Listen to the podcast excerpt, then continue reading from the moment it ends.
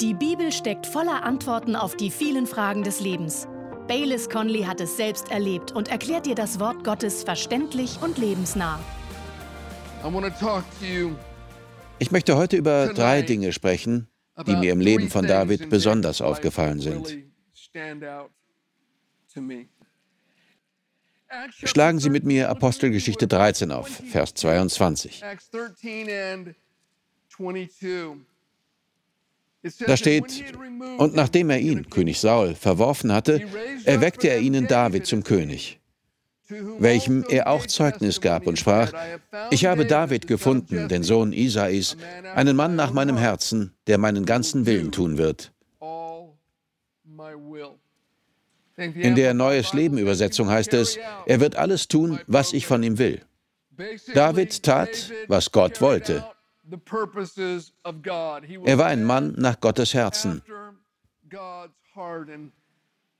In 1. Korinther 3, Vers 9 heißt es, Gottes Mitarbeiter sind wir. Dass David ein Mann nach Gottes Herzen war und den Willen Gottes tat, geschah nicht einfach, weil Gott das so wollte. Nein, David arbeitete mit Gott zusammen. Er traf viele richtige Entscheidungen und bereute, wenn er etwas Falsches getan hatte. Ich möchte heute über drei Eigenschaften von David sprechen, die ich für sehr wichtig halte, wenn man ein Mensch nach Gottes Herzen sein und Gottes Willen tun will. Es sind drei Eigenschaften, die wir uns abschauen und nachahmen sollten. Erstens, David war ein Mann des Kampfes. Gehen wir zu 1 Samuel 17. Wir werden ein paar Verse aus einer sehr bekannten Geschichte lesen. David war auf dem Schlachtfeld aufgetaucht, wo Goliath die israelische Armee herausgefordert hatte. Alle fürchteten sich davor, gegen den Riesen zu kämpfen. Wir lesen ab Vers 34, da steht, da sagte David zu Saul, dein Knecht weidete die Schafe für seinen Vater. Wenn dann ein Löwe oder ein Bär kam und ein Schaf von der Herde wegtrug, so lief ich ihm nach und schlug auf ihn ein und entriss es seinem Rachen. Erhob er sich gegen mich, so ergriff ich ihn bei seinem Bart, schlug ihn und tötete ihn. So hat dein Knecht den Löwen und den Bären erschlagen. Und diesem unbeschnittenen Philister soll es genauso ergehen wie einem von ihnen, weil er die Schlachtreihen des lebendigen Gottes verhöhnt hat. David verteidigte, was sein war. Er gab einem Löwen oder Bären gegenüber nicht einmal ein mageres Schaf auf. Und er war bereit, gegen den Riesen zu kämpfen, damit Israel nicht seine Ehre und einen Teil seines Gebiets verlor. In der Bibel steht in 1. Petrus 5, Vers 8, dass unser Widersacher, der Teufel, herumgeht wie ein brüllender Löwe und sucht, wen er verschlingen kann. Und im nächsten Vers, in Vers 9 steht, widersteht ihm standhaft durch den Glauben. Jesus sagt in Johannes 10, Vers 10, der Dieb, damit meint er den Teufel, kommt nur, um zu stehlen, zu schlachten und zu verderben. Ob sie ein Kind Gottes sind oder nicht, sie stehen mitten in einem Krieg und sie sollten lernen, wie man kämpft. In Jakobus 4, Vers 7 steht, unterwerft euch nun Gott, widersteht aber dem Teufel, und er wird von euch fliehen. Und in Epheser 4, Vers 27, gebt dem Teufel keinen Raum. Geben wir ihm keinen Raum in unserem Leben. Wenn wir dem Teufel etwas zugestehen, kommt er immer wieder zurück und verlangt noch mehr und meist etwas Größeres. Wenn der Feind Ihnen Schwierigkeiten macht, dann stellen Sie sich also nicht tot, sondern kämpfen Sie. Sagen Sie zu ihm, nein Teufel, du bekommst meine Ehe nicht. Du bekommst meine Kinder nicht. Du bekommst mein Geld nicht. Du bekommst meine Wohnsiedlung nicht. Du bekommst meine Gesundheit nicht. Vielleicht fragen Sie, aber wie kämpft man? Das haben wir gerade zitiert. 1. Petrus 5, Vers 9. Dem widersteht standhaft durch den Glauben. Und in Römer 10, Vers 17 steht, Glaube kommt aus der Verkündigung, die Verkündigung aber durch das Wort Christi. Wir widerstehen dem Teufel durch das Wort. David füllte seine Hirtentasche mit fünf glatten Steinen. Dann nahm er einen heraus und schoss ihn mit seiner Schleuder direkt auf Goliaths Stirn. Wir müssen unser Herz mit den Zusagen Gottes füllen und sie dann aus unserem Mund auf den Feind schleudern, wenn er uns angreift. Wir müssen in die Offensive gehen. Und ich denke, dass vielen Christen nicht klar ist, dass das Schlachtfeld vor allem unsere Gedanken sind. Die Gedanken des Menschen sind das Schlachtfeld aller Zeiten. Wir blenden die Verse ein. 2. Korinther 10, die Verse 3 bis 5. In diesen Versen geht es darum, der verlorenen Welt das Evangelium zu predigen. Aber sie sind auch für uns als Christen von Bedeutung. Da steht, denn obwohl wir im Fleisch wandeln, kämpfen wir nicht nach dem Fleisch. Denn die Waffen unseres Kampfes sind nicht fleischlich, sondern mächtig für Gott zur Zerstörung von Festungen. So zerstören wir überspitzte Gedankengebäude und jede Höhe, die sich gegen die Erkenntnis Gottes erhebt, und nehmen jeden Gedanken gefangen unter den Gehorsam Christi. Bringing every thought into captivity to the obedience of Christ. Ich glaube, dass Paulus hier einen Prozess von Anfang bis zum Ende und wieder zurück beschreibt. Alles beginnt mit einem Gedanken. Paulus sagt, dass wir den Gedanken gefangen nehmen und unter den Gehorsam Jesu stellen sollen. Wir sollen ihn Gottes Wort unterwerfen. Denn wenn ein Gedanke nicht gefangen genommen wird und Wurzeln schlagen kann, wächst er zu einem Gedankengebäude. Und auf einmal ergibt etwas in ihren Gedanken Sinn, das sie früher nie hingenommen hätten. Vielleicht hört Gott deine Gebete nicht. Vielleicht liebt Gott nicht jeden. Vielleicht ist es nicht Gottes Wille, dass jeder gerettet wird. Vielleicht will Gott nicht, dass du gesegnet wirst. Vielleicht ist diese Tragödie Gottes Plan für dein Leben. Auf einmal werden Dinge, die dem Wort Gottes widersprechen, in ihrem Kopf zu einem Gedankengebäude, das sinnvoll erscheint. Und wenn sie das nicht einreißen, wächst es zu einer Festung heran. Eine Festung ist eine Position, aus der der Feind heraus operieren kann. All das geschieht in unserem Kopf. Und es beginnt mit einem Gedanken, der nicht gefangen genommen wurde. Wenn wir falsche Gedanken nicht gefangen nehmen, nehmen sie uns gefangen. Wenn wir Gedankengebäude nicht niederwerfen, werfen sie uns nieder. Wenn wir Festungen nicht zerstören, zerstören sie uns. Und wissen Sie was? Nur ein falscher Gedanke hielt die Israeliten davon ab, ins gelobte Land einzuziehen.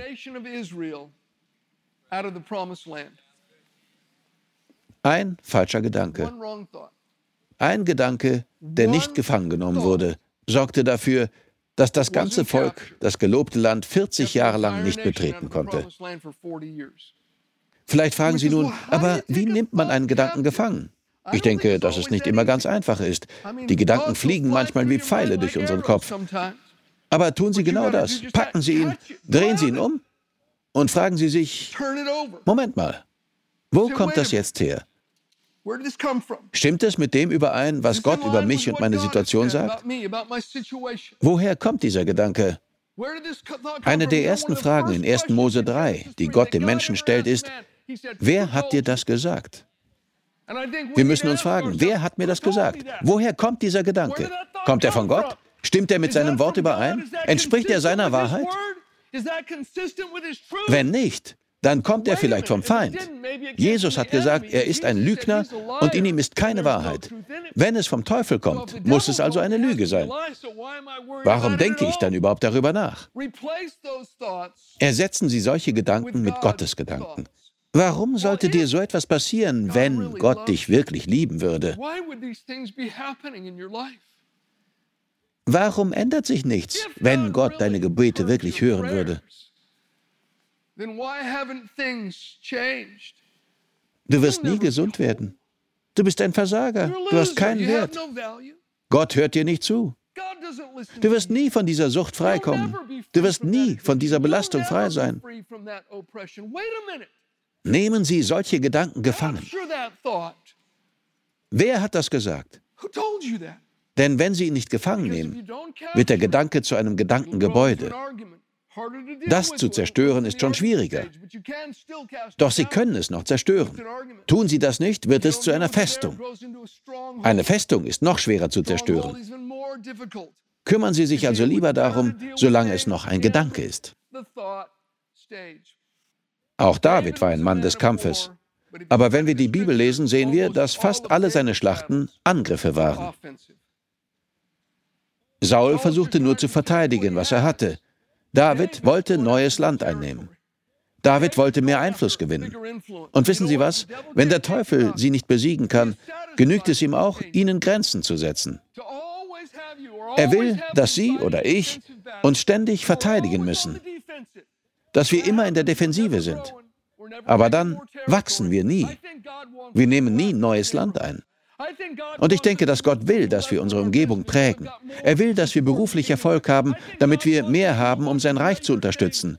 Ich denke, dass Gott will, dass wir uns zu Größerem aufmachen und in die Offensive gehen und nicht, dass wir nur in unseren Grenzen bleiben, wo wir ständig den Teufel abwehren, aber nie neues Land einnehmen.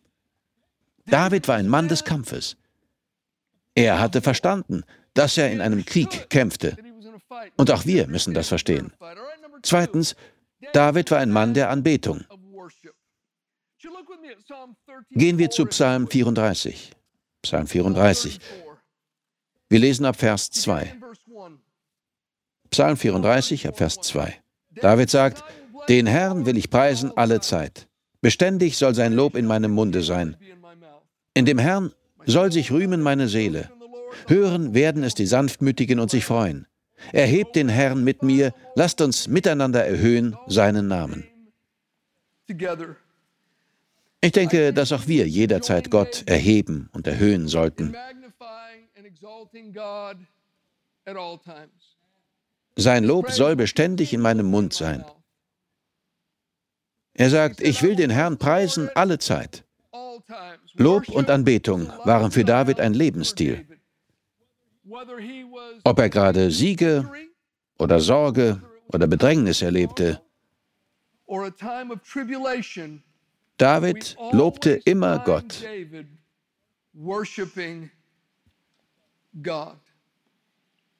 Ich will Ihnen noch ein Beispiel zeigen, das ganz in der Nähe steht, Psalm 57. Es gibt uns eine Vorstellung davon. Im Psalm 57, Vers 2 sagt David, Sei mir gnädig, Gott, sei mir gnädig, denn bei dir birgt sich meine Seele. Im Schatten deiner Flügel berge ich mich, bis vorübergezogen das Verderben.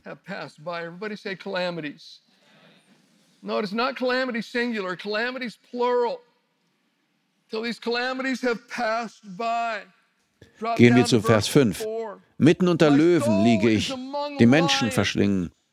Ihre Zähne sind Speer und Pfeile, und ihre Zunge ist ein scharfes Schwert.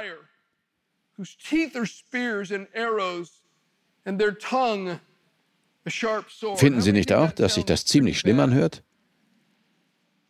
Überlegen wir uns das einmal. Ich liebe Davids anschauliche Beschreibungen. Mitten unter Löwen liege ich, die Menschen verschlingen. Ihre Zähne sind Speer und Pfeile. Es muss eine schwere Zeit für ihn sein. Dieser Psalm stammt vermutlich aus der Zeit, als König Saul ihn verfolgte und umbringen wollte. Aber dann, ab Vers 8 dieses Psalms, sagt er, Gefestigt ist mein Herz. Gott, gefestigt ist mein Herz. Ich will singen und spielen. Wache auf, meine Seele. Wachet auf, Harfe und Zither. Ich will aufwecken die Morgenröte. Ich will dich preisen unter den Völkern, Herr. Ich will dich besingen unter den Völkerschaften. Was tut David hier, als er mitten unter Löwen liegt, die Menschen verschlingen?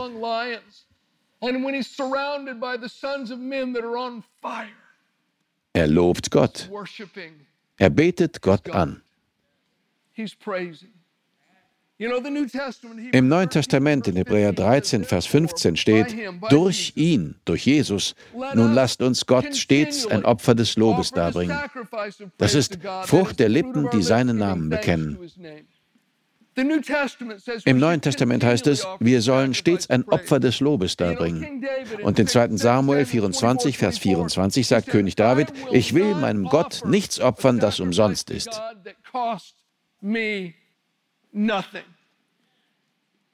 In der Neues Leben Übersetzung heißt es, ich möchte dem Herrn keine Opfer darbringen, die mich nichts gekostet haben. Wenn Gott uns segnet und wenn wir eine Gebetserhörung erlebt haben, dann ist es kein Opfer, Gott zu loben. Dann sind Lob und Dank in Ordnung. Dann sollten wir Gott loben. Aber dann macht es uns Freude. Es ist wertvoll und wir sollten Gott unbedingt danken. Aber wenn sich nichts an unserer Situation ändert und es aussieht, als wäre Gott weder treu noch gut, dann ist Lobpreis ein Opfer. Dann kostet es uns etwas, Gott zu loben.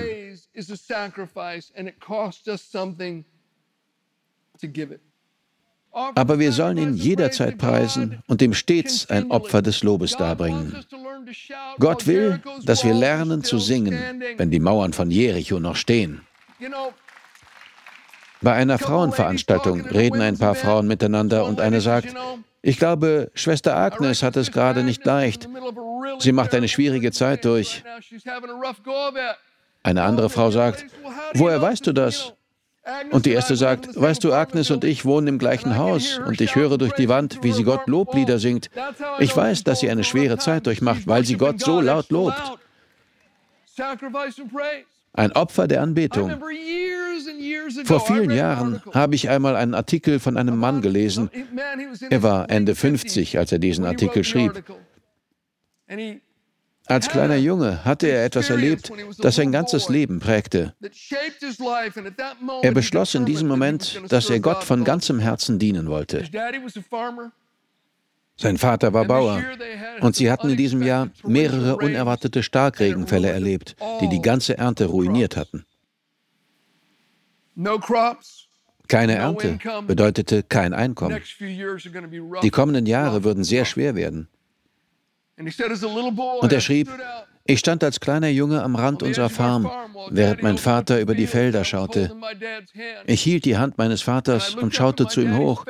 Tränen liefen ihm über die Wangen und er fing an zu singen und Gott zu loben. Es war ein so tiefer und echter Glaube, dass ich in diesem Moment als kleiner Junge entschied, dass der Gott meines Vaters auch mein Gott sein sollte. Wir sollen Menschen der Anbetung sein und Gott in guten und in schlechten Zeiten loben. Drittens, David war ein Mann des Wortes. David liebte Gottes Wort. Er las es, sann darüber nach und lebte danach. Vielleicht erinnern Sie sich an die Geschichte, als David schließlich zum König über ganz Israel gekrönt wurde. Eine seiner ersten Amtshandlungen als König war das Zurückholen der Bundeslade. Das war die Kiste mit Gold und dem Cherubim drauf, in der die zehn Gebote, die Schale Manna und Aarons Stab lagen, der geblüht hatte. Auf dieser Kiste ruhte die Gegenwart Gottes. Sie stand unter dem alten Bund im Allerheiligsten. Und David beschloss, sie nach Jerusalem zu holen. Alle waren begeistert. David tanzte, die Musik spielte. Er wollte das Richtige tun. Sie freuten sich und wollten die Bundeslade zurück nach Jerusalem holen. Sie transportierten sie auf einem Ochsenkarren.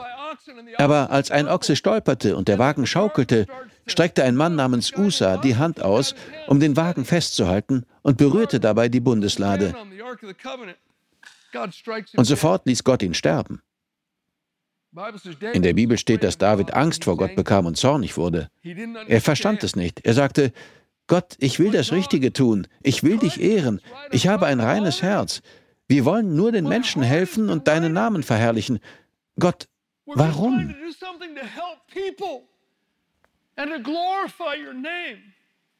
God, why? Aber wissen Sie, was David tat?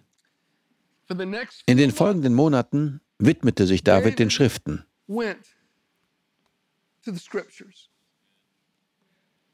Er suchte im Wort Gottes nach Antworten und er fand heraus, dass in 4. Mose 4, Vers 15 steht, dass jeder Mensch sterben muss, der die Bundeslade so wie Usa berührt.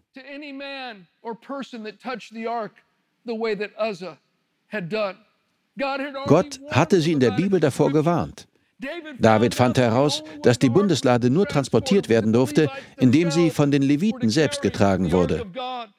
Und so fing er noch einmal von vorn an. Kein Wagen, keine Ochsen. Er holte die Priester, die die Lade tragen sollten. Und dieses Mal schaffte er es. Sie brachten die Bundeslade voller Freude und Vertrauen in die Stadt. Aber die Antworten hatte David im Wort Gottes gefunden. Mein Freund, wenn Sie etwas nicht verstehen, denken Sie vielleicht, Gott, du bist unfair. Ich versuche hier das Richtige zu tun. Was soll das? Wir finden Antworten in Gottes Wort. Sie müssen eine Liebesbeziehung zu Ihrer Bibel haben. Gott wird durch sein Wort mit Ihnen reden. Er wird Sie durch sein Wort stärken. Sein Wort ist eine Leuchte für Ihren Fuß und ein Licht auf Ihrem Weg. Es ist lebendig und aktiv. Es baut Sie auf und gibt Ihnen das Erbe unter allen Geheiligten. David suchte nicht nur Gottes Wort in den Schriften, sondern auch im Gebet.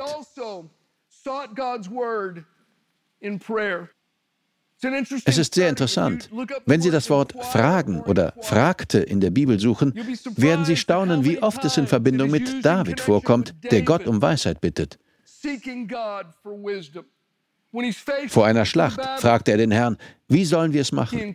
Sollen wir hinaufgehen? Vor der nächsten Schlacht fragte er Gott wieder und Gott zeigte ihm eine andere Strategie.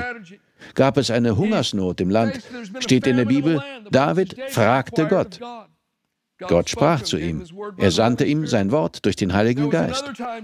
Ein anderes Mal fragte David Gott, kann ich diesen Leuten vertrauen? Und Gott sagte, nein, sie werden dich an Saul ausliefern. Lauf lieber weg. David fragte immer Gott. Er fragte Gott und Gott gab ihm eine Antwort. Wir können die Geschichte nachlesen. Ich glaube, sie steht in 2. Chronik 28. Als David die Zügel der Herrschaft an Salomo weiterreichte, gab er ihm ein paar Ratschläge, quasi als letzte Worte. Und er nannte ihm zwei Hauptpfeiler. Salomo, mein Sohn, wenn du Erfolg haben und in deinem Leben etwas bewirken willst, dann tu Folgendes. Such das Wort Gottes in den Schriften und im Gebet. David gab ihm also den Rat, diese beiden Dinge zu tun. Lies in den Schriften und bete zu Gott. Dann wird der Herr mit dir sein und du wirst Erfolg haben. Aber David suchte nicht nur das Wort Gottes durch die Schriften und das Gebet, es gab auch noch einen dritten Weg, wie er ein Mann des Wortes war. Er wusste, dass Gott manchmal auch durch Menschen zu ihm sprach. Er ließ sich belehren und war offen dafür. Er hörte auf die Propheten. Er hörte auf seine Ratgeber. Er hörte auf seine Freunde. Er war sogar offen für jede Wahrheit, die ihm seine Kritiker sagen mochten. Er war bereit, zuzuhören und darüber nachzudenken. In den Sprüchen steht, dass die wichtigste Eigenschaft eines weisen Mannes ist, dass er bereit ist, auf andere zu hören. Er ist offen und lässt sich belehren. Und die wichtigste Eigenschaft eines Narren, heißt es in den Sprüchen, ist, dass er auf niemanden hört. Er ist unbelehrbar. Wer nur auf sich selbst hört, hat einen Narren zum Ratgeber.